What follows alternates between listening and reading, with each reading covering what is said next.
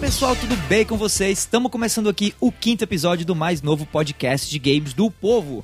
Esse é o A Semana em Jogo, a melhor fonte de informação para você saber o que rolou no mundo dos games durante a semana. Eu sou o Davi do Bacon e comigo hoje sempre a gente tem o Felipe Lins. Olá, pessoal. E o Caio Nogueira também. E aí, galera? É isso aí, fica ligado que no episódio de hoje a gente vai ter. Era uma vez a E3, com o cancelamento do evento por conta do coronavírus. PC ganha mais um exclusivo de PS4 ou é o PS4 que perde mais um exclusivo pro PC? As reviews de Ori saíram e só não tão mais fofas que o próprio personagem do jogo. E o ex-bambambam da Nintendo quer salvar as lojas de videogame. É, essas são as principais manchetes do programa de hoje. Mas antes de dropar de cabeça nas notícias, meus caros co-hosts, o que, é que vocês acharam aí dessa semana que acabou de acabar? Eu tô, acho que na quinta semana já, tendo um turbilhão de emoções. Toda semana não temos ainda um momento de paz. É. né? O, dólar subindo agora pra 5 reais, a gente... Tá cabuloso negócio. Tudo quanto é cancelamento. Eu, eu- eu acabei, inclusive, de cancelar uma viagem. E a situação é essa. É, é muita coisa ao mesmo tempo ruim vindo. Espero que dias melhores virão. Mas aí, tem, tem COD novo aí, né? Estreou COD Warzone, Pois lançou, é, eu anunciou, lançou. dele e tal. Vocês tá já jogaram? lindo, maravilhoso, maravilhoso, maravilhoso. Eu não joguei porque não sou, não sou público-alvo. Nossa, cara, eu joguei, tô curtindo, é free to play, eu baixei no PC, tô jogando no PlayStation 4. É competitivo. Eu vou baixar cara. no PlayStation 4 também. Mas é muito legal, Mas é cara. com- muito massa, competitivo. muito massa, muito massa. Eu, eu tô gostando muito. Se você que tá ouvindo ainda não jogou ou curte, né, assim, Call of Duty, mas, por exemplo, não comprou o último que saiu agora e tal, vai na internet, dá uma olhada no Call of Duty Warzone, que é o free to play pra até 150 jogadores ao mesmo tempo, no estilo Battle Royale da galera do COD. Você pode baixar gratuitamente pra todas as plataformas, Falam inclusive. ainda que o mapa aguenta até 200 pessoas. É mesmo? Fa aguenta Ele até 200 fala, pessoas, mas ainda- parece ainda que não, o né? pessoal tá especulando de que essas 200 pessoas vão pra ações promocionais, eventos, enfim, vai ter Ah, algum tá. momento que vai entrar essas 200 pessoas, mas não é Entendi. o padrão do jogo. Ah, padrão então é a Não, é capacidade do 150. servidor. Então ele tá operando com 150, mas a capacidade seria 200, é isso? Isso, É, é mais ou menos isso. Até porque Eu, eu, eu achei o jogo um sucesso de lançamento. Ele, inclusive, bateu o recorde do, a- do Apex, né? Que ele saiu com 2,5 milhões no seu dia de lançamento. E em 24 horas, o Warzone ele já tinha feito 6 milhões. 6 então milhões, é algo, tipo, Uhum. absurdo. É, e a gente tem que entender que é a Activision que tá por trás, né? Então a empresa é o nome tem Call of Duty, né? E tem experiência com multiplayer, tem experiência no mercado com eventos e tudo. Então, assim, eu acho que Uhum. o que o Fortnite fez, se a galera aqui do modo Warzone souber jogar as cartas da maneira certa, Aham. Não cometeu os erros que a EA fez com o Apex, Com Apex, né? De exatamente. deixar muito tempo sem update. Precisa estar sempre recebendo atualizações Isso. nesse tipo de jogo, né? E tem que ser constante, Aham. não só, não numa carga mensal, não numa carga de temporada, mas eu creio que atualizações pra esse tipo de jogo, elas têm que ser pelo menos quinzenais. É. Quem é. vocês Se acham não que for vai- semanal, né? quem Se vocês acham que vai sofrer mais, o Fortnite ou o Apex com a Eu entrada acho desse novo que o? Apex. Eu acho que o Apex. Eu é, acho né? que o Apex também, por causa da questão das mecânicas do Fortnite serem um pouco incomuns pra ser uma coisa de Battle Royale, né? Tem aquelas coisas de construção e tal, É. que o pessoal gosta. Mas O também, Apex- mas também o Apex é Fortnite. puro, né? o, o Fortnite também já pode estar meio que ah, já cansando, sabe? Depois de tanto tempo. Não sei. A gente teria que ver gráficos e analisar o número de jogadores é, pra ter uma, é. ter uma opinião mais Eu, embasada. eu fico né? imaginando que eu acho que o Fortnite conquistou um espaço assim na cultura e até hoje nem mais é visto como um jogo de Battle Royale, digamos assim, um competitivo. Ele é mais uma experiência social. É. Recentemente eu joguei é, Fortnite com uma galerinha um pouco mais nova que eu e tudo. E eu, assim, tava entrando no jogo com aquela pegada toda de competitivo. Não, vamos aqui, os squads e tal. E eu passei Relaxa, mais... tio. Eu passei mais, passei mais tempo jogando no modo criativo e meio que conversando enquanto eu jogava do que necessariamente me concentrando pra jogar alguma coisa. Coisa que no modo do, do Call of Duty Warzone aí não, Não dá, existe, muito, não é. dá muito pra fazer. É Não é competitivo muito mesmo. Tenso, é, é tensão o tempo inteiro. Como é em. Apex Legends, né? mas Aham. Pois é. Ainda tem também os novatos aí, né? O Escape from Tarkov também tá fazendo um certo, um certo sucesso. Verdade. O Free Fire hoje é o que domina o, mo- o mobile, Mobile. E aí é uma plataforma muito popular entre a juventude, né? E falando nisso, agora que você mencionou, cara, não tinha parado pra pensar nisso. A gente tem Call of Duty Mobile, né? Uhum. E que não funciona em modo Battle Royale Sim. e tal, é normal, mas já dá aí, quem sabe, um- uma ponta solta pra quem sabe um futuro modo de Battle Royale desse COD Mobile, né? A gente não tem o modo Warzone desse Call of Duty que saiu agora no modo mobile ainda. É. Será que vocês imaginam que pode sair, assim, pra rivalizar aí com o próprio Free Fire? Eu não sei dizer. É, eu Eu prefiro não arriscar. Eu acho, eu acho é, é plausível, é, não sei se seria provável ter na, na mesma robustez que tem no computador, Aham. mas é algo, é uma estratégia interessante que se a Activision decidir fazer, eu acho que ela consegue diminuir a escala e tentar aí fazer uma frente pro Free Fire. E quem mais tivemos aí nessa semana? Bom, outra coisa que eu achei legal essa semana, que vale a pena trazer aqui, foi que ao longo dela, né, eu tava dando uma olhada é, na, no- no- na repercussão da demo de Final Fantasy VII Remake, tava vendo os vídeos e tal, e eu encontrei um vídeo que me levantou aí uma possibilidade que eu. é, a gente tinha discutido isso no podcast passado, e que eu achei interessante trazer pra cá, que é como que eles vão resolver esse problema de, de, de naming, né, com o próprio FF7, o remake. Porque o remake, ele não é o jogo completo. Não, é, não é. não é. Até a gente tinha comentado, ventilado a possibilidade dele colocar um subtítulo como parte 1. Então, É, é, vai muito por esse caminho aí. O que eu, eu não lembro qual foi o, o cara da indústria que eu ouvi falar, não sei se foi alguém do Giant Bomb, que é um- uma galera de produção de conteúdo da gringa e tudo, e eles mencionaram que há uma possibilidade, ou pelo menos alguém tá aventando aí a possibilidade, da Square Enix, assim que Final Fantasy VII Remake for lançado, manter o nome normal, Final Fantasy VII Remake sem nada, mas a partir do momento em que uma expansão for anunciada, essa expansão dá continuidade ao nome Final Fantasy VII Remake e o Final Fantasy VII Remake original virar alguma coisa como Star Wars e Uma Nova Esperança, assim, Sei, sabe? sei. Ele ganha exatamente esse tal do É, subtítulo. é Midgar É Chapter, ideia. por exemplo. É, Talvez capítulo. episódio Midgar. É, então. Outra alguma coisa que eu vi também é que esse FF7 Remake pode ser o primeiro jogo lançado pra servir como base e a gente ter a continuidade da história por meio de expansões Eu já acho que não vai acontecer. digitais, isso. entendeu? Eu gostaria que fosse assim. Eu é, gostaria muito que fosse Mas assim. eu não sei se mas vai ser assim. A, a Square ela deu algumas declarações falando que iria tratar cada jogo, cada episódio Isso. como um jogo independente. Exatamente. Então talvez a ideia do name original é que seja que, que funcione, né? Na hora que for anunciado o Final Fantasy Remake 2, ele vira meio que o Final Fantasy Remake É. e o 1 vira um subtítulo, né? É, pode ser. uma- a, a maior preocupação, Midgar, né? a maior preocupação, na verdade, é como ele vai trabalhar, carregar conteúdo de um pro outro. Se for algo completamente novo, um novo jogo. Não, com Não, certeza é- o save vai. Eu acho- vai eu acho não que é essa- essa é uma possível. decisão Ninguém de sabe. design. Eles não falaram nada. Essa é uma decisão de design que o pessoal tem que estar tem que tá atento, porque eu, eu acho que vai ser muito revoltante você ter um progresso Não, não é grande pro, pro, pro final do capítulo de Midgar. E quando você for indo pras outras cidades, começar a visitar. E se você quiser as comprar o coisas, 2 e não quiser o primeiro, como é que vai funcionar isso? Se eles foram feitos, se eles Não, vão ser aí- feitos pra É, serem aí é uma build. independentes, Aí então. vai ser uma Aí, build é. Padrão, Padrão, né? Ou é. então a gente tem também o, o caso do que o Mass Effect fez alguns anos atrás. né? Sim. Que ele- eu, por exemplo, eu comecei jogando de Mass decisão. Effect. Foi, eu comecei jogando Mass Effect pelo Mass Effect 2. Aham. Aham, aí e o Mass um- Effect 1 teve um, um, um comic digital criado É, pela isso. Dark Horse, onde as decisões do primeiro jogo eu tomava fazendo na webcomic. Isso, É. é. Ele, ele, ele sumarizava a história. Eu acho resumia e super válido, cara. É. Se tem algum tipo de histórico, né? Se tem alguma coisa que mostre já um exemplo no passado que isso aconteceu, eu não vejo por que isso não deveria acontecer. Não acho que a, a Square Enix deveria lançar esse jogo ainda com o nome FF7 Remake. Pra mim não faz sentido se de fato esse não é o jogo completo.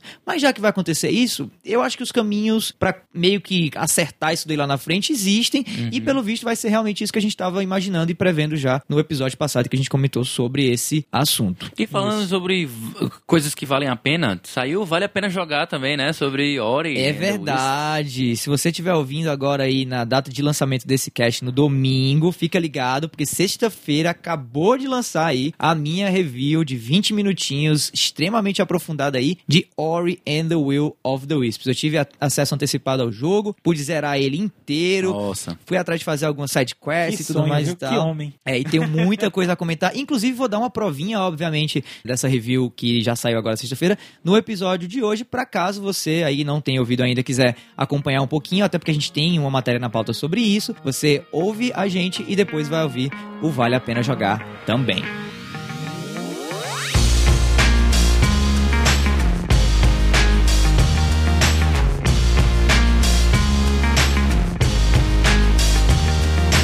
Beleza, vamos lá pro primeiro giro de notícias falando de E3 e do cancelamento do evento. Matéria do Bruno Ionezawa para a IGN. E3 2020 é cancelada por conta do coronavírus. A Electronic Entertainment Expo 2020 foi oficialmente cancelada pela organização ESA, Entertainment Software Association, nessa quarta-feira, dia 11. A medida foi tomada para evitar a contínua propagação do novo coronavírus, um surto epidêmico que teve início em dezembro de 2019 e já matou milhares de pessoas em todo o mundo. Aqui é uma citaçãozinha do próprio informe oficial da ESA sobre esse cancelamento do evento. Abre aspas. Após cuidadosa consulta com nossas empresas participantes sobre a saúde e segurança de todos da nossa indústria, nossos fãs, nossos funcionários, nossos expositores e todos os nossos parceiros de longa data da E3, tomamos a difícil decisão de cancelar a E3 2020. E aí, assim, eu tenho dois follow-ups aqui sobre essa notícia, antes da gente comentar, que eu não vou ler por inteiro, mas eu vou dar só um,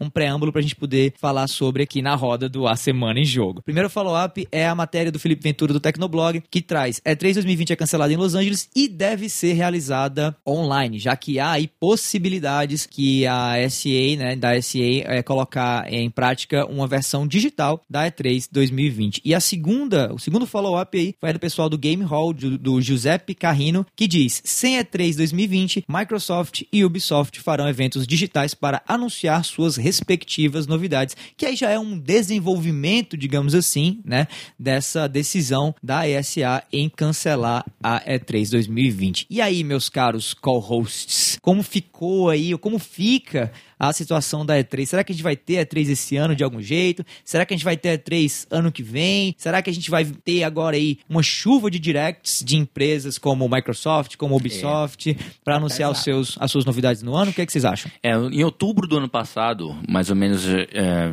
pelo final, 31 de outubro mais ou menos, a gente lançou lá no Cast Potion um episódio, o episódio número 64, em que a gente comentou sobre o, a Tokyo Game Show, sobre a Gamescom e sobre a crise da E3, certo? Sim. E aí, nesse, no que a gente tratou sobre essa crise da E3, já era uma coisa que a gente já tinha sido previamente comunicado Aham. pela ISA, que ela estava querendo modificar o formato da, da feira. Ela não estava mais tendo sucesso e já não era a primeira vez que isso acontecia. Lá pra, acho que se eu não me engano, 2006, ela teve um período de crise similar. Em 2007 e 2008, ela teve que mudar o nome, foi para Media Summit, né, E3 Media Summit, em business, alguma coisa assim. É um nome diferente do que a gente está acostumado. E foi um evento com um formato diferente, com um público menor, e era uma coisa bem mais restrita, antes dele abrir as portas novamente, como foi lá mais, mais ou menos para 2010, por aí. E aí o que acontece é que eles já haviam previamente anunciados que estavam passando por reestruturação. Uhum. Essa seria a primeira E3 que a gente ia ver desta nova direção, que inclusive estava muito conturbada, É, né? que estava sendo criticado. É, né? A, gente viu, a gente viu mais cedo, uh, tanto no Game Drops, acho que não sei se a gente comentou aqui nos primeiros episódios do A Semana em Jogo, mas o Game Drops, certeza que a gente comentou, Aham. que foi a, o pular fora do Geoff, né? O Geoff Jeff, Keighley. Jeff Keighley. Ele pulou fora e ele era o cara que apresentava o Coliseu, né? O E3 Coliseu. É.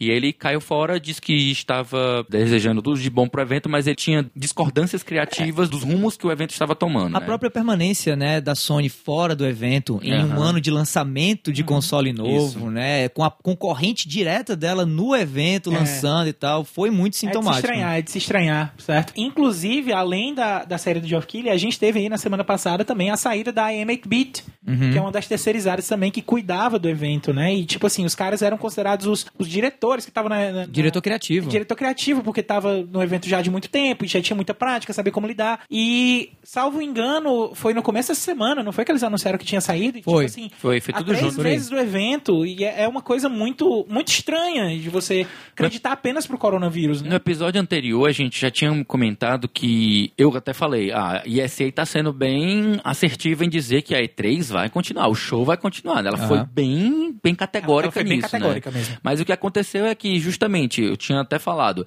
eu não acredito que eles vão cancelar, a menos que algumas empresas comecem a dizer, nós não vamos mais para E3 em motivo de segurança. Isso, foi o episódio passado. E aí, pois é, e só que aconteceu foi o contrário. Os rumores começaram a surgir. Aí a Devolver lançou um, um tweet dizendo: é, cancelem os seus agendamentos Foi. de hotel, É. cancelem suas passagens. Um dia antes do anúncio oficial, Exatamente. a conta oficial da Devolver, que é sempre uma conta mais assim, mais leve, mais, mais de troll, né? mais troll e tal. É, mandou o tweet bem simples. Galera, cancelem aí as suas passagens pra E3. E pronto. Ela não falou nem E3, ela cancelem suas passagens e, e o- Eu acho que ela mencionou o nome Ela da mencionou E3. E3, não lembro, Mencionou não lembro E3. de ter visto isso, E não. daí foi um turbilhão de tweets e tal. E aí a imprensa pegou isso aí. Você tem, por exemplo, tweets do Mike Futter, do Jason Schreier, relatando que já vinham é, ouvindo rumores sobre isso, mas que por conta da mera, da mera força crítica, da massa crítica aí da questão, provavelmente a ISA ia se Uhum. pronunciar na mesma noite, né? Ou no dia seguinte, que foi exatamente o que aconteceu, às nove e meia da manhã, horário do, do- da costa do Pacífico, ou um e meia da tarde aqui é, no Brasil.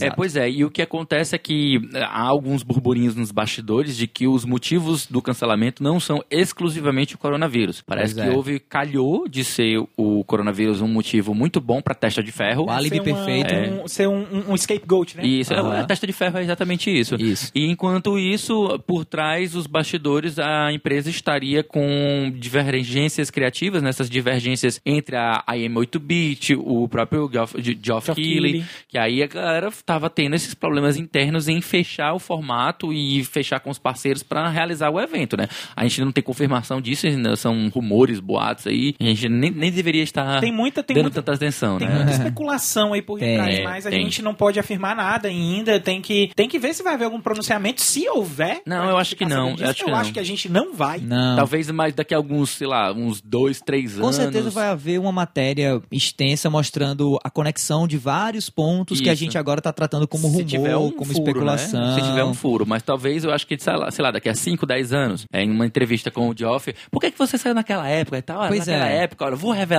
Isso. Vou jogar aqui a merda no jogar. Sem ventilador. contar, e sem contar que o próprio Geoff Keighley já saiu também dizendo que tá pensando em um formato para continuar apoiando os desenvolvedores da forma que ele acredita, né? Isso, ele, é. ele declarou isso quando ele saiu. E será que ele vai comprar É. a- os direitos da, E, da E3 e fazer é. a própria dele? É, ou, ou Jeff Keighley uma com- nova? Eu tô esperando ver a matéria. Jeff Keighley compra o nome, né, o brand de E3 por um dólar da SA. Não, não duvido Eu acho, nada. eu acho que a TGA, a TGA desse ano já vai, já vai mostrar, já deve mostrar alguma coisa, né? Se houver, sei, não sei se se eu- houver, se Se houver. houver. É, capaz Mas TGA é de- dezembro, cara. E de novo, mesmo papo de novo. Mesmo a E3, papo de novo. a E3 era ah, é em junho. Mas Mesmo aí, ó, de mas mesmo assim, novo, não aprenderam nada. TGA, ela é muito mais um evento pequeno, né, Uhum. em que ele é televisionado, é muito mais próximo do que um Oscar é, do Sim, que, de sim. fato, uma grande aglomeração de pessoas e tal, que é uma das coisas que são mais perigosas, né, Uhum. e a gente espera, né, estamos aqui na expectativa que até o final do ano já tenha uma espécie de vacina, né,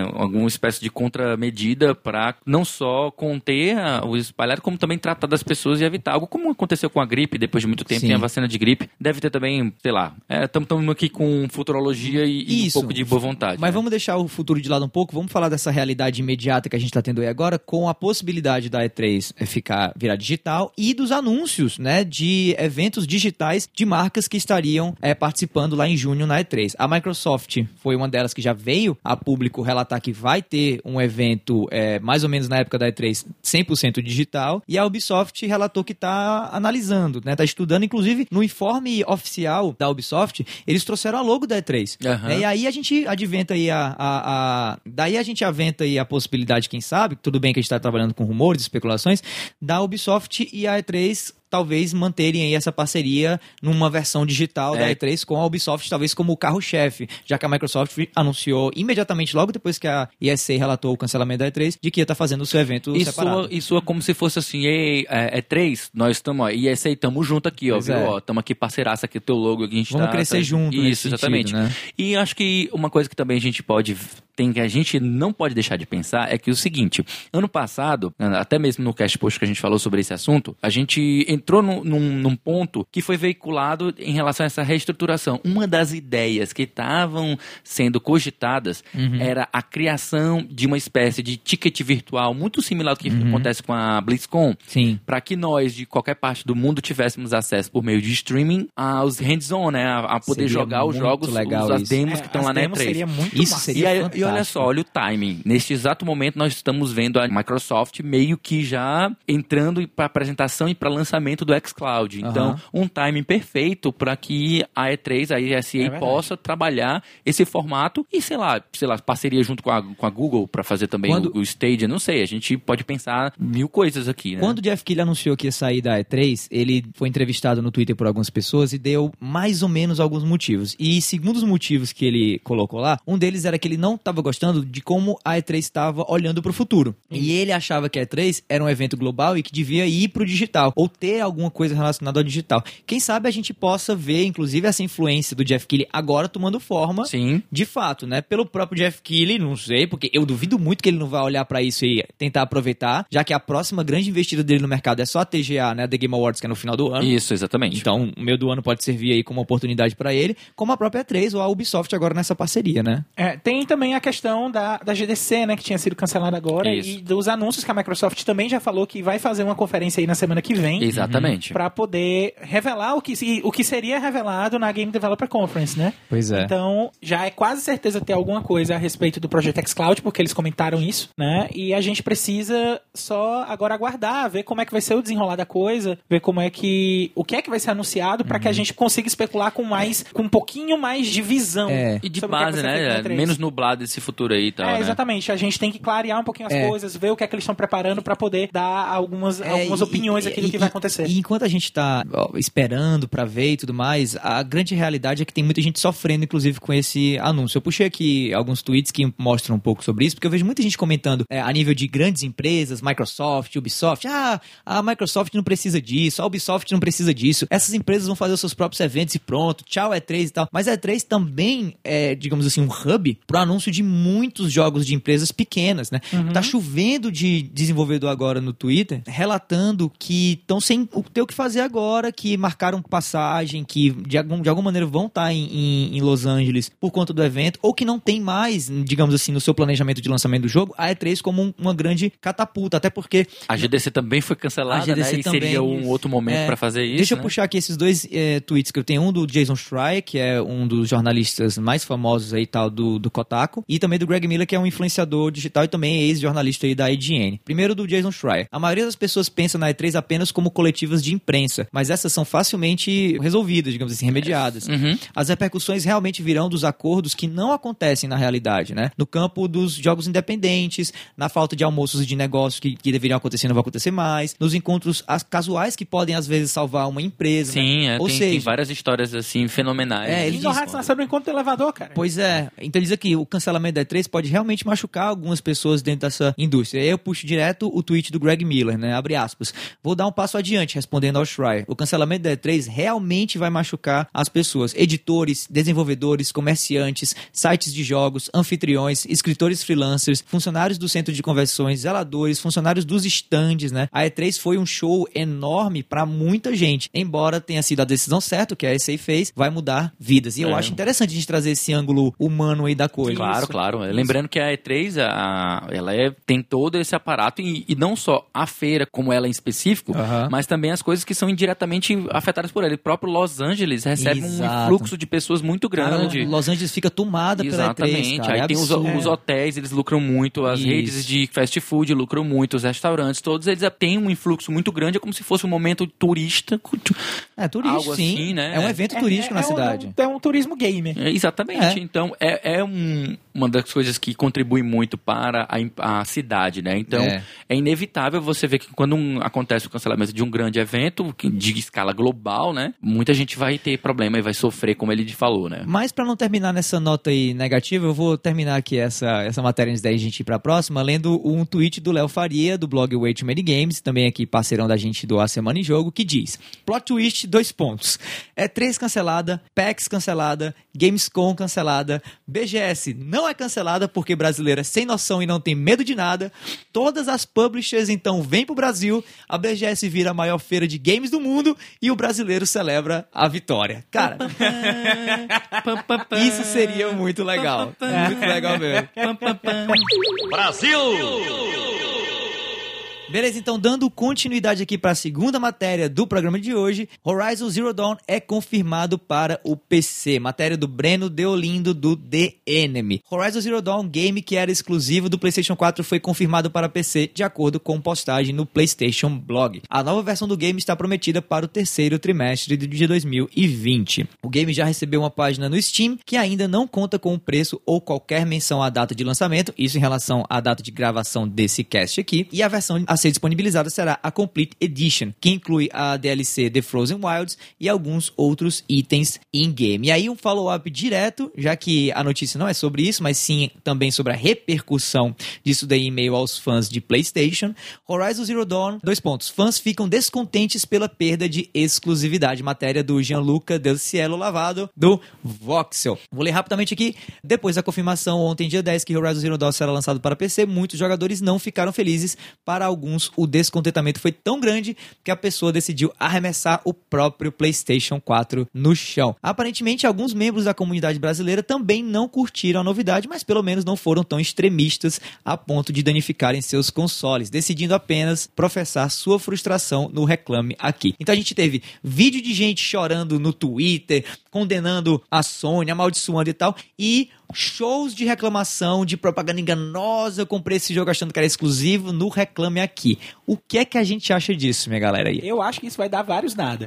É. Rapaz, olha, eu faço minhas as palavras do Sam Sharma, que é o ex-produtor da Guerrilla Games, né? Ele falou, o próprio tweet dele, ele dizia, qual o problema com vocês, gente? É, exatamente. Não é, eu, eu concordo muito quando ele fala que a questão de não é porque o jogo tá saindo em outra plataforma que ele vai deixar Pelo de ser amor de divertido. Deus, E, né? não, ele não vai diminuir o seu divertimento, até porque se você jogou esse jogo, você já jogou há três anos. né? Exatamente. Sim. Então, quem tá recebendo agora, porra, três anos depois, tu já jogou, Já cansou de já, falar de Horizon. tu já finalizou, aguenta mais olhar a já, cara da loja. já plantei. E esse desenvolvedor tem mais grana agora pra Então. poder melhorar a próxima versão do game, pra Né? poder, né? Cara, é assim, os argumentos, ele até que você encontra um certo sentido, mas eles Ai, não se acho. sustentam. Eles não se sustentam. Total. Eles não se sustentam. O argumento é de que, ah, eu escolho o PlayStation por conta da biblioteca. Eu, tudo bem, tudo bem. É um Esse argumento eu acho válido. É válido. Mas eu não acho nem que ele se encaixa aqui. Não, ele não se encaixa, ele não se O jogo não sustenta. deixou o, estar argu- disponível o lá. argumento Porque daqui exatamente. é: eu comprei esse jogo pra outras pessoas não terem se não tiverem o Isso, PlayStation 4. Exatamente. E agora ele não tá mais. eu acho que é, isso. Essa mentalidade exclusivista. É isso, é mentalidade de... Não, mesquinho, o nome disso é mesquinharia. mentalidade é. exatamente. muito mesquinha. Exatamente. É, eu, de não, eu não curto muito, e até vi um Twitter recente da Polygon que ela tava dizendo que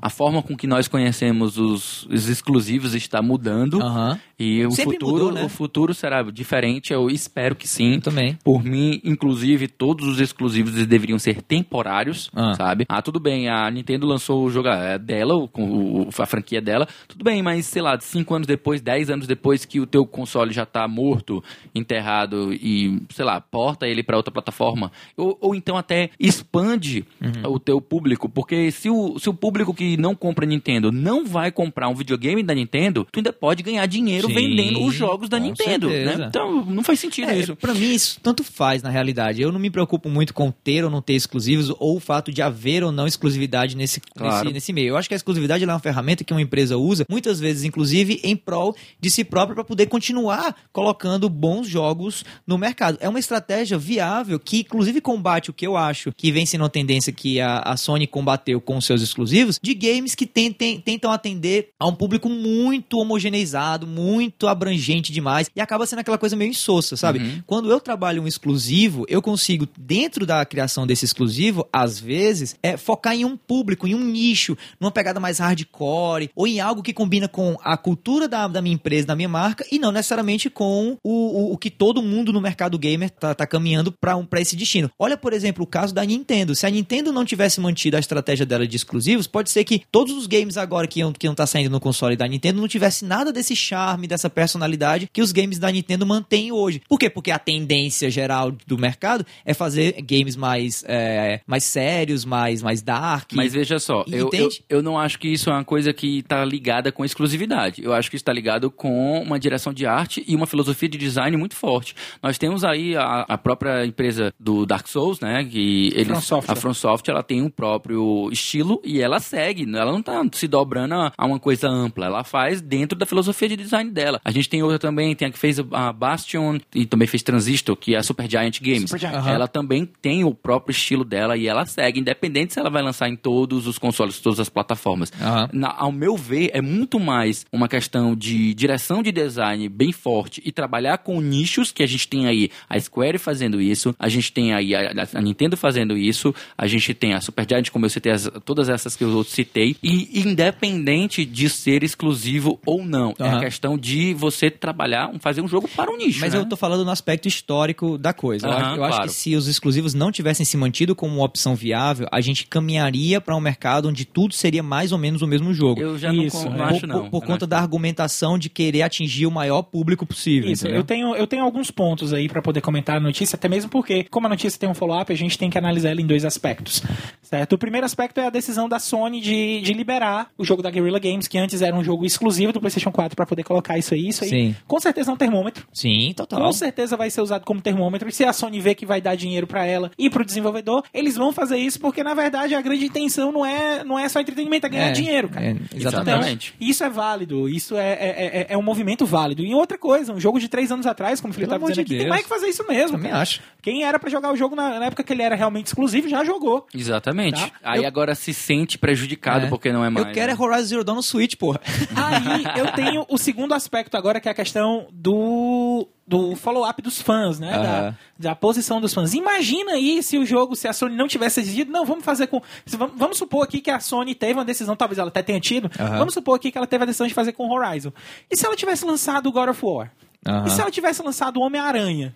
Entendeu? A, a- a revolta seria, eu acho que até maior. Não Mas, duvido. Se fosse Porque- o God of War, acho que seria maior ainda. É. Porque já é É uma seguinte, franquia já de É. é, muito e longa dos data. exclusivos, talvez o Horizon Zero Dawn, dos exclusivos, tenha seja o exclusivo que atualmente no PlayStation 4 é o jogo que tem menos, é, menos nicho. O nicho é menor pra poder jogar dos exclusivos do PlayStation 4, porque a gente tem God of War. Início em quantidade de, de público, você Em tá quantidade falando? de público. Eu acho que Days Gone é, é menor ainda do que Horizon. É, talvez, talvez. Mas tal- ela não ia fazer isso com Days Gone porque é o último exclusivo que ela lançou. Ah, com certeza. Certo? Mas eu acho que ela vai. Não, foi o Dreams, o último que ela lançou. É, foi o Dreams, É, o, não, o último que. É, exatamente, mas talvez antes da decisão. E, né? e Dreams eu torço pra que vá pro PC, Não, porque ia ser não, Dreams maravilhoso. tem que ir. Ele, É. pra mim, na minha é opinião, ele não deveria nem esperar três anos. Eu já- acho. a gente tava até conversando isso no amanhã. Twitter. Tá validado já, é. A gente tava conversando no Twitter como ele é um jogo que se beneficia muito da comunidade. Perfeito. Então você ter mais gente mexendo nele, vai ter mais assets, vai ter mais jogos interessantes e aí vai Isso. contribuindo para que a qualidade dos jogos criados só suba. Isso. Tem mais, tem mais um ponto que eu queria tocar, que pra mim é, é o último ponto pra eu poder encerrar minha participação aqui nessa notícia. isso, cara? Continua. Ah, tá. Nessa susto, notícia. Pelo amor de Deus, eu que você levantar sair agora aqui.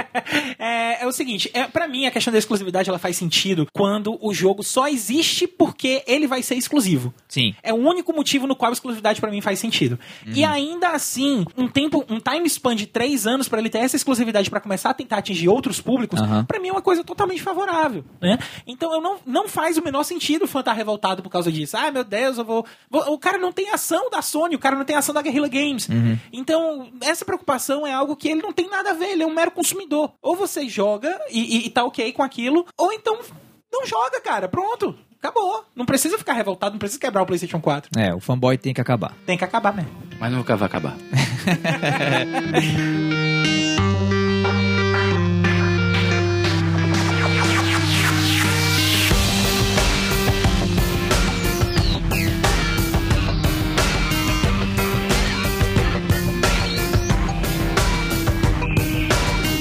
Beleza, dando início aqui ao segundo giro de notícias do cast dessa semana, com a matéria do Valdeci em Boava da Voxel, trazendo aí um agregado com as notas das reviews de Ori and the Will of the Wisps. A sequência Ori and the Will of the Wisps que foi lançado dia 11 de março, né? Já começou aí a ter na divulgação feita pela imprensa as impressões e as principais notas dos veículos que avaliaram o jogo. E aí eu trouxe um agregado aqui que eu gostaria de compartilhar com você que está ouvindo, para depois abrir para a nossa queridíssima banca aqui de co-hosts e também para que eu possa dar as minhas impressões por ter já jogado o jogo. A VGC deu nota 5/5, a Game Bolt deu 10, Game Informer deu 9.5, o site Destructoid deu 9.5 também, a IGN, aí não é a Brasil, tá? É a IGN americana deu 9, a Press Start deu 9, a WCC F-Tech deu 8.7, a PC Gamer deu 81 e a Windows Central deu 4.5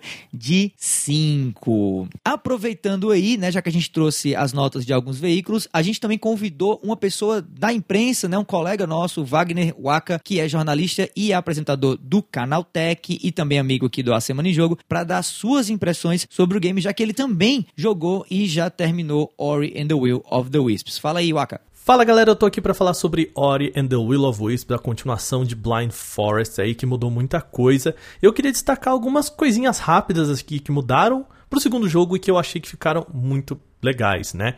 É, nessa continuação a gente tem um Ori que é mais ativo, né? Ele não, é, não tem aquele espírito em volta dele que ataca, mas ele mesmo agora tem armas, né? Tem espadas, arco e flecha e tudo mais. E ele ataca fazendo com que ele seja bem mais ativo do que no primeiro jogo. Agora também teve uma mudança importante naquela mecânica de save point, né? Antes você tinha, você mesmo tinha que ir lá e salvar o jogo gastando assim um espírito, e agora não, o jogo se salva sozinho. E eu fui lá em São Francisco entrevistar os produtores e eu perguntei para eles, cara, por que, né, que mudou de uma hora para outra? E eles falaram que o pessoal ficava muito frustrado em Blind Forest quando esquecia de salvar e depois estava lá na frente e lembrava, putz, era sempre um estresse. O que eu quero dizer é que o segundo jogo tá três vezes maior que o primeiro, tá muito bacana. Ele tá um jogo muito bonito, com uma roda de habilidades, com muita coisa nova, mas ele tá com um probleminha, né? A gente tem visto o pessoal depois do lançamento aí falando que no Xbox, principalmente no Xbox Fat, né, o Xbox básico,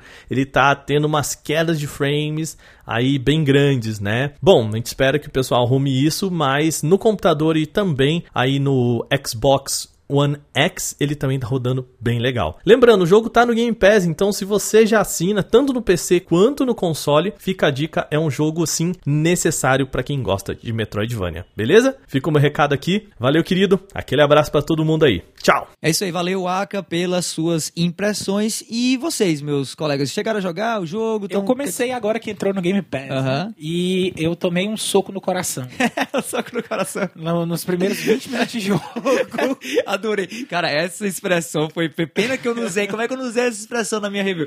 Um soco no coração, maravilhoso. Cara, eu, eu não tava esperando. Eu Aham. realmente não. Foi um sucker punch no coração, assim, pra, pra ser literalmente, porque eu não tava esperando. Eu não tava esperando. Então, eu tô no meio da gameplay, eu não vou comentar porque tem mais gente interessada, não vou comentar o que acontece, mas eu tô muito, muito, muito empolgado com o jogo. Já A pode dar sensibilidade minutagem, é tá em quantos boa. minutos, quantas horas? Eu tô com uma hora mais ou menos. Entendi. Sei mais ou menos onde é que você tá, então. Pois é. É. Cara, É, Felipe eu- não jogou, né? Que sim, eu joguei o primeiro, não cheguei a finalizá-lo, Uhum. porque tô bem pertinho de finalizar o primeiro. Tá como uma das metas pra esse mês eu ainda tô terminar. pra jogar o War in the Blind Force. É, e já, e já antecipando, é, tem que jogar o primeiro se Sim. você tá jogando já, porque o, o, o segundo agora tem ligação. Claro, eu sei, assim, mas assim, como é uma coisa muito mais, sei lá, a história dele é algo que é na, no nível de Mario em relação à complexidade, no meu, na minha opinião, com mais. O que, que você quer dizer com um nível de É, complexidade? não- porque- não porque tem um Mario roteiro. Não é tão, a história não- acaba nem sendo tão relevante. Ah, então, o roteiro de, de Ori pra mim não é uma coisa assim, meu Deus, Não quantas é o diferencial- voltas, não sei o que, não sei o que, não é uma coisa assim profunda, De acordo, não tem concordo. diálogos, assim, é muito mais é, expositivo,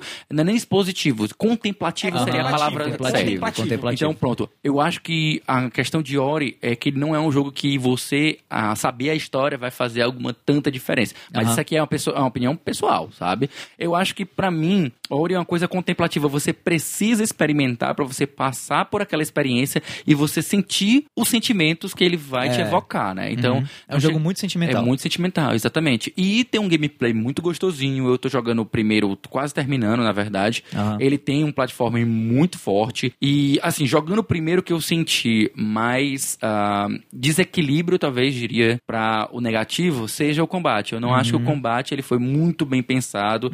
Eu não acho que foi uma coisa assim que eles investiram muito design para deixar o combate, porra, muito gostoso.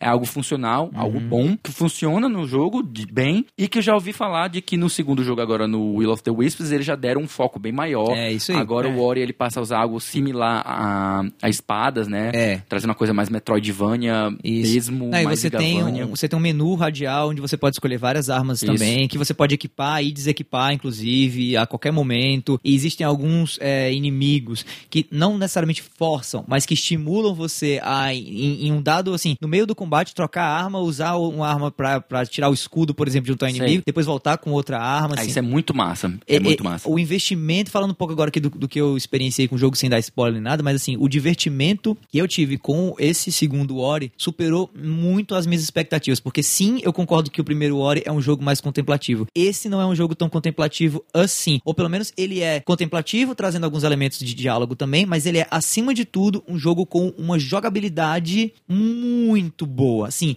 e me pegou, né? Porque quem ouve a gente desde o começo sabe que o meu, o meu, assim, o meu mal que me pega de fato, que me dá de fato soco no coração, assim, é quando um jogo tem uma jogabilidade suave, lisa, sabe? Onde tudo flui bem, onde os sistemas todos se conectam, onde um, o sistema de, a dinâmica de movimentação ou o sistema de movimentação conversa com o sistema de, de ataque. É. Isso pra mim é sensacional. Não é à toa que o meu jogo de luta favorito, que é um jogo que pouquíssima gente conhece, é o Bloody Roar. Eu adoro Bloody E Roar. um dos motivos de eu gostar é que Bloody Roar conecta exatamente isso. Bloody Roar tem os- o, sistema de movimentação do personagem no, no campo de batalha funciona idêntico e junto com o sistema de ataque. E você cria uns combos que são um negócio mega, mega fluido, mega intuitivo, sabe? E Ori tem muito disso. É um jogo que, a nível de jogabilidade, é muito intuitivo. Também é um jogo muito bonito, é um jogo fantástico, mas isso eu acho que não, não, não, não se alterou tanto em relação ao primeiro. Eu acho que ele melhora, na verdade, cada aspecto do primeiro jogo, tá? Deixando, obviamente, um foco maior para essa parte de jogabilidade e deixando, como o próprio Felipe mencionou agora, é um ênfase menor na parte de enredo, história, até para deixar, quem sabe, esse enredo mais acessível, já que Uhum, mais aberto, mais É, interpretativo, e eu né? acredito que muita gente vai jogar a Ori, até pela própria dificuldade que o jogo tem, que não é muito, mas tem alguma, vai jogar muito é, esse jogo ao lado de alguém que vai estar assistindo. Isso. De uma criança, de uma pessoa que não tem tanta habilidade assim. E aí, pra essa pessoa não ficar também muito perdida, a história realmente ela é muito simplificada. Eu gostei da comparação, inclusive, com o Mario, porque é, é bem por aí mesmo. É, eu, eu queria só dizer que assim, eu não acredito muito em destino, mas por tu ter falado de Blood Roar aqui do lado do Caio, parece parece destino, sabe? Porque Bloody Roar é maravilhoso, quando a gente era adolescente, o apelido do Caio era Meu Yugo nick é Ogami. Por causa do Bloody Roar. E é cara. tipo assim, é a pessoa viva que eu conheço que é mais fã do Blood Cara, Roar aqui do teu Bloody lado. Então tu falou de Blood Roar que tu gosta, o gado pronto, tá e aqui. tal. Tenho muita saudade do Bloody Roar. Se você- Pena que o último que cara. saiu foi o 4 e não foi Se tão você bom. falar É. de Guilty Gear, você está falando diretamente com o meu coração. Você está falando de Blood Roar direto com o coração do É Caio. direto. Cara, Bloody Então- Roar é maravilhoso, maravilhoso, maravilhoso. Jogava demais, demais, demais, demais. E o que eu gostava de Bloody Roar é a mesma coisa que eu gosto é, em Em Ori. Sabe outra coisa que eu gosto? Ou sabe outra pessoa que eu gosto? Eu gosto do Red Fizame. É, pô, mas quem não gosta? Quem não né? gosta, quem E não pra- gosta tá errado. Pra quem não conhece o Red Fizame, ele é- foi, na verdade, ele é o ex-presidente da Nintendo. O of- ex-bam bam bam. Isso, o ex-bambambam da Nintendo of America, o ex-presidente da Nintendo of America, que há pouco tempo atrás saiu, né, entre aspas, se aposentando, com o É. argumento de uma aposentadoria aí É pra porque, sair na verdade, mercado. o trabalho de CEO é muito pesado, né? Claro. Então, o que, que ele fez? Ele realmente se aposentou, saiu da empresa, tá agora a assu- aposentadoria, mas ele assumiu um Foi pra cargo... academia também, né? Isso, o que, que ele Isso. entrou? Ele entrou pra Universidade de Cornell, Isso. ele está como uma espécie de líder de residência. Então, Aham. é mais como um mentor, como um consultor. É, a Cornell que é uma, uma, uma universidade muito focada em business. Então ele tá Total, nessa... business e marketing. Isso. Que é a expertise dele, né? Exatamente. Mas agora, eis que Titio Red Fizame não conseguiu ficar tão longe assim no mercado dos games e voltou agora para fazer parte do conselho administrativo da talvez maior marca do varejo de games do mundo, que é a GameStop. Vamos ler aqui a matéria da Gabriela Acioli da Nintendo Blast. Red Fizame é nomeado para o conselho administrativo da GameStop. O site da GameStop, famosa rede de jogos eletrônicos e produtos geek, anunciou que Red Fizame, ex-presidente da Nintendo of America, irá trabalhar a partir de abril no conselho administrativo da empresa. A rede está passando por uma mudança nas lideranças, visto que alguns dos atuais membros anunciaram aposentadoria para junho desse ano. O próprio Red divulgou a notícia através de sua conta no Twitter. Abre aspas aí pro Twitter do Red. A indústria de games precisa de uma saudável e vibrante GameStop. Estou ansioso para me tornar parte do conselho da GameStop e ajudar a tornar isso uma realidade. Fizame terá na GameStop a companhia de Bill Simon, ex-CEO do Walmart, e James Simonsick, ou James J.K. Simonsick, ex-CEO da PetSmart. E aí, meus caros co-hosts, o que achamos disso? Eu achei fenomenal que a própria notícia já trazia algo que eu ia, eu ia comentar aqui, que era que o cara da Walmart e da PetSmart eles também entraram junto com o Red Isso. nesse time aí. E aí o que a gente precisa saber é o quão essa notícia é relevante, né? A GameStop, como foi muito bem dita, ela é uma das maiores redes, se não a maior rede de varejistas dos Estados Unidos de jogos físicos. né? Isso. É, e mídia ela física. tava precisando de uma postura, Isso. de uma mudança de Não postura. só de venda, mas de troca também, né? Exatamente, eu, Isso. eu queria dizer, o, o que se tornou mais famoso da GameStop era justamente a prática que ela sempre manteve de fazer trocas, de vender jogos usados, de receber jogos usados na compra de jogos novos Isso. e revender esses jogos usados. Então, foi o que tornou a empresa mais famosa de maneira global, sabe? Isso. E é o que aconteceu, que eles, nos anos 90 e nos anos 2000, eles viveram seu período auge. Aham. Eles foram crescendo, crescendo, crescendo, comprando concorrentes. Eu não sei se isso é algo bom, positivo. Eu sei que ela foi comprando. Cada concorrente que ia surgindo e se destacando, ela ia comprando. Então ela foi inchando, se tornando de uma maneira extremamente hegemônica nos Estados Unidos. E aí o que aconteceu é que com o advento das vendas online e das cópias digitais, Ah. que passaram a, a se tornar mais populares, né? A GameStop começou a sentir o baque muito forte. Aham. E aí ela começou a, as ações caírem, as- o faturamento cair. E aí, durante muito tempo, ela foi muito, muito influente em pressionar as empresas para que os preços dos jogos digitais não fossem inferiores aos, aos preços dos jogos físicos vendidos para não canibalizar esse mercado. Então, ela sempre teve, exerceu essa pressão, ela sempre foi muito influente. Aí o que acontece é que, no atual momento da empresa, ela está enfrentando a pior crise da sua existência Isso. e que ela está Ações lá precisando, embaixo. ela precisa É. totalmente se reinventar. Duas empresas que sentiram muito desde a mudança de mercado foi a GameStop e a Toys R Us. Isso, É, a Toys R essa Us segunda também. quase fecha. É, a ponta da Toys R Us ter, ah, ter entrado no processo de abertura de falência. Pois né? é, Isso. e depois foi que ela, é, ela anunciou uma renovação na marca Isso, e tal, sim. e ela tá Tá fazendo mais presente ou menos. mercados. Fez mais ou menos o que a, a, a GameStop tá fazendo. O, Isso. pro- o ponto de diferencial que a GameStop tá fazendo em comparação à, Toys R Us Uhum. é nos nomes que ela tá escolhendo pra poder representar. E eu acho que não tem nome melhor pra ajudar a GameStop do que o Red Fils-Aimé. Então, a atual situação da empresa, como você falou, é essa. Ela está se reestruturando. Ela está fazendo um que chamam um jargão que é, é do próprio desse meio que chama-se pivotar, Sim. né? Eles estão pegando o modelo de negócios dele e testando alternativas, estão testando outras formas de trabalhar. E aí o que acontece é que eles estão fazendo um- uma coisa atrás da outra que parece que eles estão desesperados, sabe? Eles começaram a colocar algo muito similar com o que a gente tinha aqui na década de 90, que eram os nossos, as nossas locadoras. Eles estão fazendo uma área para o pessoal ficar jogando e tal, tudo mais. E o que acontece? Nesse contexto meio que apocalíptico, né, meio que desesperador, entra o Red. Como é que ele pode contribuir para GameStop? Qual é a opinião de vocês? Eu não sei. Sinceramente, não sei. Eu acho, que, eu acho que o que o Red pode fazer na realidade é tentar trabalhar da forma com que ele trabalhou na Nintendo, com um marketing muito inteligente, Uhum. até em alguns momentos agressivo em alguns pontos, por testar é, ideias assim que não pareciam corretas, mas que na cabeça dele eram. Ele foi um dos caras que abraçou bastante é, o mercado de portáteis da, da Nintendo, assim como aquelas maluquices do, do balance board e tal, que pareciam ideias vindas só do Japão, mas que ele ia lá Isso, e. ele comprava e, muita e ideia. né? comprava. Eu acho que é isso. Eu acho é É, ter- ele era muito parceiraço do Iwata, né? e- Ele, ele isso, comprava isso. mesmo. E de alguma maneira ser também uma espécie de líder, assim, uma imagem de liderança que passe uma confiança que a GameStop tá precisando hoje. É, e sem contar no carisma, né? Porque É. o Red Fils-Aimé é um cara que carrega carisma desde Isso. as apresentações dele da E3, em que várias falas, dele na E3 viraram meme, né? E, e é uma My pessoa... body is ready. É, É, é- é uma pessoa que é muito querida dentro do mercado. Então, é, talvez a GameStop esteja, esteja precisando de uma renovação também de carisma, que o, o Red Fils-Aimé pode muito bem in- é, introduzir junto à empresa, É. estando presente no conselho A, administrativo. a imagem dele, sem dúvida, é algo muito forte que ele tem a contribuir. Acho que também a expertise dele como gestor, né? Nos Estados Unidos ele já geriu empresas, tipo, já trabalhou na Protect and Gamble, Uhum. já trabalhou na Pizza Hut, já trabalhou na MTV VH1. Poxa, o cara, só- onde ele passou foi só sucesso. Uhum. É o trabalho verdade. dele na VH1, inclusive, é destacado como uma das coisas. O pouco tempo que ele esteve lá, ele causou um aumento de 30% do faturamento da empresa. Então, ele é um cara que tem um currículo muito foda. É. Então, ele entrando pra empresa, lembrando, ele não vai como CEO. Não. É, ele é Membro membro, membro é, é consultor da diretoria. assim. Exatamente. Os, os poderes dele são limitados e ele não tem o cara que vai estar gerindo lá, fazendo o que ele fazia na Sim, Nintendo, que ele sim. era o CEO, né? Ele era o chief. O Bambam O cara da operação. O Bam Isso. Bam Bam. Ele era o Bambambam nos Estados Unidos, né? Porque o Bambambam maior era, Era o o Iwata, Iwata. no na Japão. época, é. Exatamente. Lembrando que a empresa é japonesa, né? Ah, hoje é o presidente do, da, do Bam Do Japão, é o. Já mudaram tanto, era o Kimishima, mas já mudou. Agora Já tem, mudou. é outro nome, eu, eu não lembro mais. Ele- acho que é Torarakawa, é um negócio assim. Não, eu mas sei. ele é novinho, ele é novinho. É, eu acho que é, é, é Furukawa, alguma coisa assim. Ah, Belo nome. Isso, Furukawa. Shuntaro Furukawa, é Belo isso nome. mesmo. Porra, eu tava aqui, tu lembrou, muito bom. Então, o Furukawa, ele é o cara lá no Japão e aqui agora atualmente é o Doug Bowser. Pois é. E aí o que eu penso é que a expertise dele, ele tem, ele trabalhando já na Universidade de Cornell como um, uma espécie de de, de também de líder, né, de diretor lá que ele é, ele faz a mentoria de novos alunos, e tudo mais, e tal.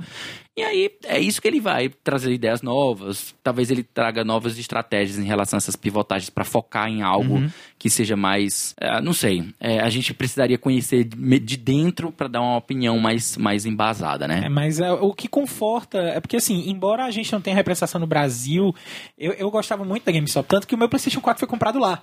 Aham. Quando, quando eu viajei pra Orlando, eu comprei o meu, o meu PlayStation 4 lá, eu fiz questão de comprar lá. E ela é muito icônica, né? Isso, o, o- o- onde eu comprei o outro PlayStation 4 do meu colega que tinha me dado dinheiro pra poder comprar lá, eu não comprei lá na GameStop e tava até um preço um pouquinho mais em conta, mas Comprou eu fiz questão Buy. de comprar na Foi, exatamente, foi na Best Buy. Aham. E eu fiz questão de comprar o meu na GameStop, Hum. bati foto na frente, enfim, mó fã da GameStop, né? Sempre fui fã. Mas assim, é bom ver que a marca precisa passar por essa renovação e eu acho que o Red é uma pessoa que tem muito a contribuir É. em qualquer empresa que ele entre. É, é. E, a, e a GameStop tava precisando de alguém com, com esse perfil pra poder ajudar a renovar. É, vamos torcer aí pra GameStop continuar vendendo joguinhos aí por muito e muito tempo, porque o mercado precisa de um varejo forte também.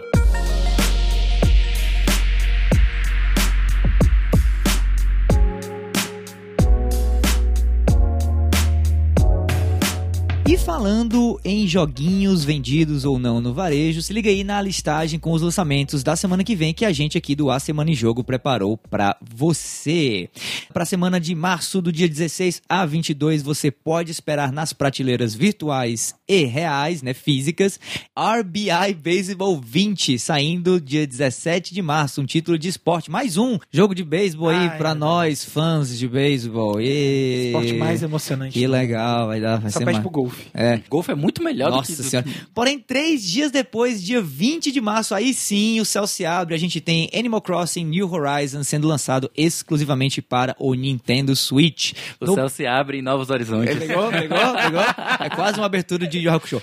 Dia 20 de março, no mesmo dia, sai também dois. Ai, meu Deus do céu. Duas versões, na verdade, ou dois, né? Exemplares de uma das franquias mais legais de jogos de tiro em primeira pessoa de todos os tempos, na minha opinião, que são Doom 64, saindo para PlayStation 4, Xbox One, PC e Nintendo Switch, um remaster, né, do Doom 64 que saiu obviamente para Nintendo 64, e aí Doom Eternal, saindo, como eu falei, dia 20 para PlayStation 4, PC, Google Stadia e Xbox One também. E aí, meus amigos, vão pegar algum desses dois aí? Ou, ou RBI Baseball, quem sabe? É, não sei. Eu não sei se eu vou pegar agora, porque eu tô com. Já tô com meu planejamento de jogos pra este mês, então talvez o Animal Crossing entre no planejamento do mês que vem. Uh, Então, como a Atari vai sair perto do final do mês, Uhum. é mais provável que ele entre pro, pra abril, né? Então, Aham. o Doom já é um jogo que eu nunca, nunca curti. Eu joguei o primeiro Doom e nada mais. Então, eu fiquei até curioso de jogar Nossa, o novo Doom que saiu 2016 agora. Eu comprei de maravilhoso. 2016, mas eu, tá na minha backlog e ainda não parei pra jogar. Não tá no Game Pass, não, né? Porque se tiver. não, vai- não, tá na minha backlog. Eu tenho ele comprado, eu comprei a 40 reais Ah, na época. físico Foi ridiculamente que eu físico. comprei. Ó. Eu tenho um físico, pois é. PlayStation 3, né?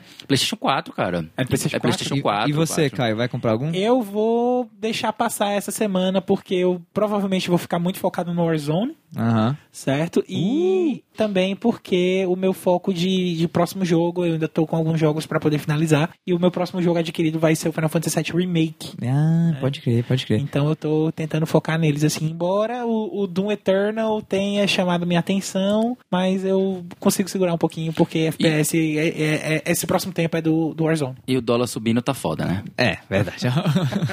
que triste. Começou, começou triste, terminou triste. Além dos jogos da semana, esse trio aqui do A Semana em Jogo tem mais um monte de conteúdos pra você ficar ligado. Toda sexta-feira tem episódio novo do Vale a Pena Jogar com o nosso queridão aqui, o Davi do Bacon, trazendo uma review de jogo que ele acabou de experimentar. Diariamente, o Game Drops traz as notícias mais quentes da indústria de jogos. E mensalmente busca lá por Cast Potion no seu agregador de podcasts favorito pra encontrar um papo descontraído e catedrático sobre o mundo dos games.